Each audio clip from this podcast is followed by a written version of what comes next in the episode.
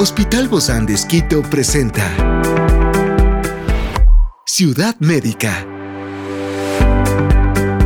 Un podcast de salud pensado en ti y toda tu familia. Hoy tenemos a una experta para hablarnos sobre Chagas en Ecuador una de las enfermedades tropicales más comunes de nuestro país. Se trata de la doctora Dayami Martínez, médica familiar del Hospital Bosandesquito, y hoy está aquí, en este encuentro de Ciudad Médica. Yo soy Ofelia Díaz de Simbaña y estoy súper contenta de disfrutar este podcast de Ciudad Médica, en este mundo tan apasionante de la salud.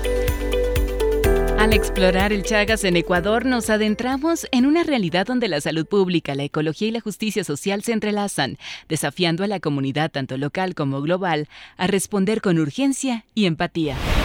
Bueno, entre las sombras de la diversa topografía ecuatoriana yace una problemática de la salud que persiste a pesar de los esfuerzos modernos. Es la enfermedad de Chagas. Este mal endémico transmitido por un insecto conocido como chinche besucona continúa afectando a las comunidades más vulnerables del Ecuador.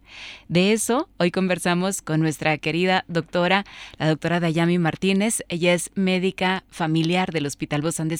Gracias, doc, por acompañarnos el día de hoy, hablando de estos temas donde son temas de las regiones tropicales de nuestro lindo Ecuador. Gracias, Ofelia, por la invitación y especialmente por retarnos a hablar de este tema del mal de Chaga. ¿Cuáles son algunas de las regiones, Doc, más afectadas? Es verdad, es esto del insecto, ¿verdad? O este animalito que se llama chinche besucona. Tiene un nombre muy peculiar. Sí, eh, eh, realmente eh, es, es un vector es un insecto que es un vector y se considera esta enfermedad endémica del Ecuador. En las regiones donde más casos se reportan de Chagas, eh, estamos hablando de mm, Loja, Guayas, algunas regiones también eh, de la Amazonía.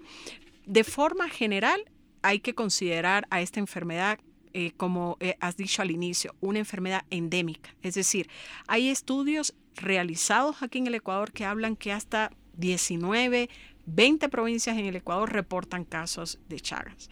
Sin embargo, es importante porque igual el alcance de estas palabras puede ser que todos empecemos a pensar que tengamos chagas. Chagas por todos lados. ¿Y de qué tamaño son? ¿Son como las chinches? ¿Cómo son? Sí, ah, se habla, yo no les he visto nunca, como hemos podido ver, por ejemplo, un mosquito, cuando hablamos de otras enfermedades transmitidas por vectores, pero se habla de que es un insecto pequeño y entonces se dice que un centímetro y medio o un poco menos. Entonces es un insecto pequeño, tiene algunas coloraciones, algunos son como entre negros y amarillitos.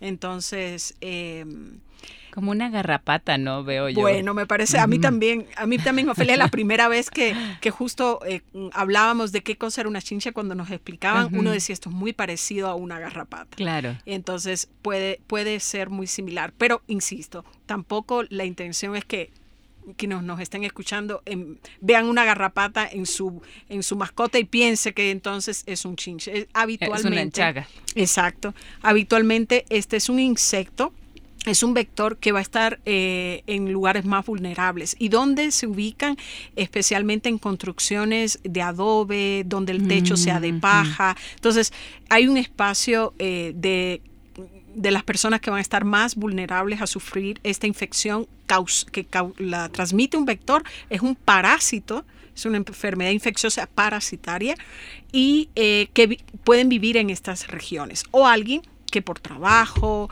eh, pues puede estar expuesto a estas zonas. Ahí tenemos que estar pensando eh, que puede existir la, probabilidad de, de tener una picadura de este vector y enfermarse con este parásito. De hecho, estas especies o estos parásitos como estas chinches besuconas son los principales vectores, ¿verdad?, de esta enfermedad. es decir, exactamente. De esta enfermedad, esto es, una enfermedad transmitida por vectores. Cuando nosotros hablamos de otras enfermedades transmitidas por vectores como enfermedades que la transmiten los mosquitos. Entonces, esta es una enfermedad transmitida por un vector, que es un insecto, que es esta chinche. Es importante que hablemos del tema, pero es importante también que no no nos asustemos tanto, ¿no? Por favor. Por, no, por cierto, ¿esto es en climas cálidos o en climas húmedos? es, decir, es tropical, como decías al inicio, es básicamente tropical. O sea, las encontramos más en la región costa. Y hay región también de la Amazonía, de la donde vamos a encontrar también. De hecho, creo que cuando se hacen investigaciones sobre esto, algunas universidades trabajan en conjunto para, para mejorar las condiciones de vida y las casas también para estos habitantes que viven en, en zonas de adobe, de paja, ¿no? Sí, es esas son iniciativas porque una de las cosas que se menciona en este último tiempo es hacer visible esta enfermedad. Se considera una enfermedad desatendida y especialmente en la región de Sudamérica. Hay algunas iniciativas donde está también el Ecuador y la región andina y que tiene que ver también con las mejoras en cuanto a control de vectores, que es este insecto, o también las condiciones de vida de la población. Es importante. Y por el otro lado también es importante los el diagnóstico. Experiencias excepcionales son el motor que nos anima a trabajar por la salud integral de nuestros pacientes. Expresamos el amor de Dios para dar prioridad a la vida por sobre todas las cosas. Seguimos con nuestro compromiso, la seguridad del paciente. Hospital Bozán de a la gloria de Dios y al servicio del Ecuador.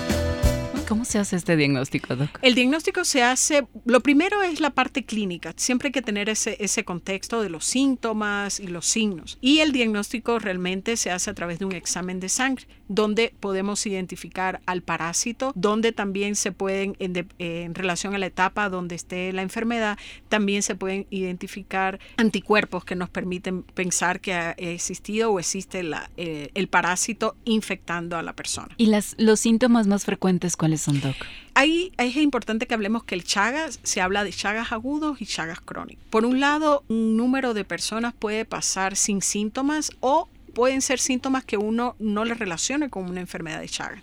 Hay un signo muy, muy, eh, un signo clásico que es en el lugar donde ha sido eh, la, eh, la picadura, ahí se hace un hinchazón. Puede ser en la piel, en una zona de la piel, pero hay un signo que puede ser en el párpado. Entonces, ese, ese puede ser digamos, un signo importante. Los síntomas en la fase aguda puede ser fiebre, puede ser dolor abdominal, porque con una infección aguda, el recorrido que hacen estos parásitos hacen que pueda crecer el hígado y el vaso, entonces puede dar dolor abdominal, malestar general. Entonces, si uno ve y dice, bueno, y de todo esto no es algo que es clásico, ¿cierto? No me da. Puede, puedo tener una cosa como la otra, como Chagas también muchos de estas personas, es decir, un número considerable de, estas, de estos pacientes pueden pasar a la fase crónica y de alguna manera eso es también lo más importante porque causa patologías en el corazón, en el intestino. o transmitirle de la mamá al hijo. O sea, es más, más problemático en mujeres embarazadas. Y entonces en mujeres, eh, en mujeres embarazadas, es importante, digamos, eh, esta enfermedad, hablar de esto. Ahora, Doc, tengo aquí, y esto me llamó muchísimo la atención, estos problemas serios al corazón y al estómago. Eso ya está en la fase del Chagas crónico. Y de alguna manera hay otros países de Latinoamérica que eh, también tienen, digamos, programas para atender a, estos, a estas personas. Entonces, eh, se habla de que hay países donde las enfermedades como miocardiopatías dilatadas, algunos tipos de arritmias, estos estén causados por una enfermedad crónica del Chagas, es decir, por un Chagas crónico. Básicamente en la parte eh, digestiva hay dos regiones, la parte superior de nuestro sistema digestivo, el esófago, que por esto se dilata y se vuelve como más grande. Más grande. Y entonces causa que las personas tengan dificultad para la deglución. Personas que se afecta su intestino y entonces se hace dilatado, se hace más grande y van a tener problemas como la constipación. Pero insisto, vamos a pensar, llevo tres días sin ir al baño, escuché programa de tal alcance de Ofelia y voy a tener chagas. Es decir, este es en el contexto. Afortunadamente hay un tratamiento hay tratamiento, hay dos medicamentos que se pueden utilizar para la infección por este parásito, que eh, hay una buena respuesta, especialmente en esa fase aguda. Entonces, sí tenemos que hablar de Chagas, sí tenemos que saber qué hay en el Ecuador y, y luego hay tratamientos para ir a esta otra fase, pero realmente pensemos que es más complicado. Pero ¿hay una vacuna, Doc, para esto? ¿O, de qué Mm. manera se puede prevenir? Esto mismo que estamos hablando, es decir, el control vectorial y todo lo que es la mejora de las condiciones de vida de la población, pues es la manera que tenemos de, de realmente evitar la infección. No es tan sencillo a veces, ¿no? Porque hay muchas poblaciones que todavía siguen habitando estos lugares de adobe, de paja, y es, y es la tradición, es lo común, es lo que está al alcance de la mano también. Ciudad Médica. Y finalmente, mi querido Ofelia, se habla, por ejemplo, de 100 casos reportados en el año. Entonces, cuando uno dice 100 casos reportados en el año, puede ser que a alguien le parezca que esto pues no tiene Relevancia. relevancia, pero el impacto de tener eh, lo que decimos una la carga de esta enfermedad, es decir, tener una enfermedad, un Chagas crónico que cause todo esto, que puede llegar a, causar el fallecimiento de un paciente, es mucho eh, más relevante independientemente de las cifras. Y por el otro lado, pues puede haber el subregistro de esto que no hemos pensado que sea Chagas. Entonces, siempre se habla de estos, digamos, estas estrategias en el diagnóstico. Son intervenciones que tienen que ver mucho con, eh, no son como medidas como tú me decías, una vacuna. Entonces ya sé que me pongo la vacuna y no voy a tener. Estamos hablando de mejorar ah, aspectos con relación al lugar donde las personas viven, de hacer un control de vectores. Entonces, O sea, eh, un aseo más prolijo quizá de, de ese lugar, ¿verdad? Sí, También. es decir, eh, la limpieza es importante, pero fu- fundamentalmente las condiciones, la- las condiciones de, de vida.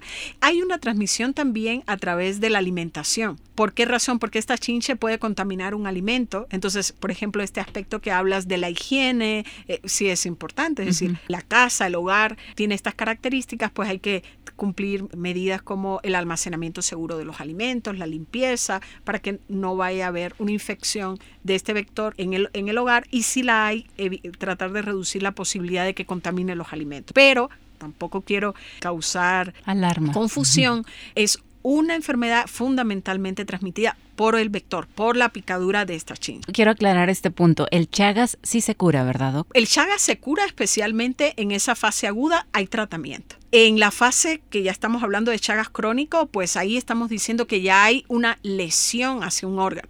Entonces tú puedes tener un tratamiento para el parásito que ya no está en el organismo, pero si ya causó esta lesión en el corazón, pues muy probablemente vas a tener ya una enfermedad de larga evolución. Vas a tener una miocardiopatía dilatada. El paciente puede tener algún tipo de arritmia o de bloqueo del corazón que vaya a necesitar un marcapaso. El corazón ya se ha dilatado tanto que va a necesitar el paciente un dispositivo para que el corazón eh, funcione en su función de bomba, que, que impulse la sangre, que no cause arritmias que pongan en riesgo la vida del paciente, una parada cardíaca.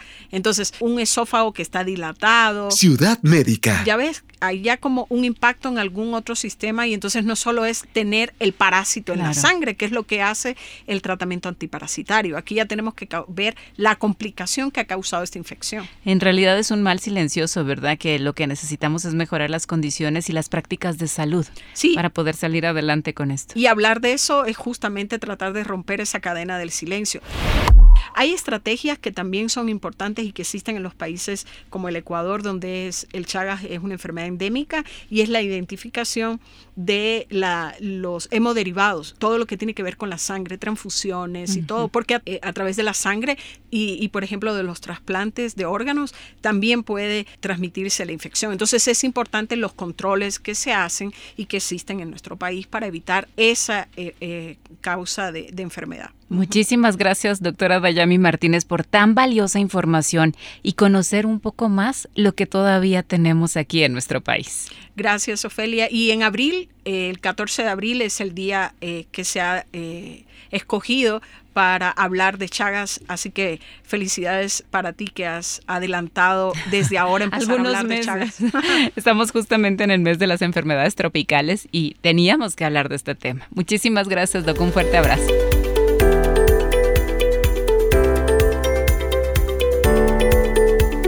Es una producción del Hospital Bozán de Esquito con el apoyo de HCJB. Encuentra este podcast de salud en las redes sociales como Spotify, SoundCloud y todas las plataformas digitales. Gracias por acompañarnos en este capítulo de Ciudad Médica, un espacio para tu salud. Hasta la próxima.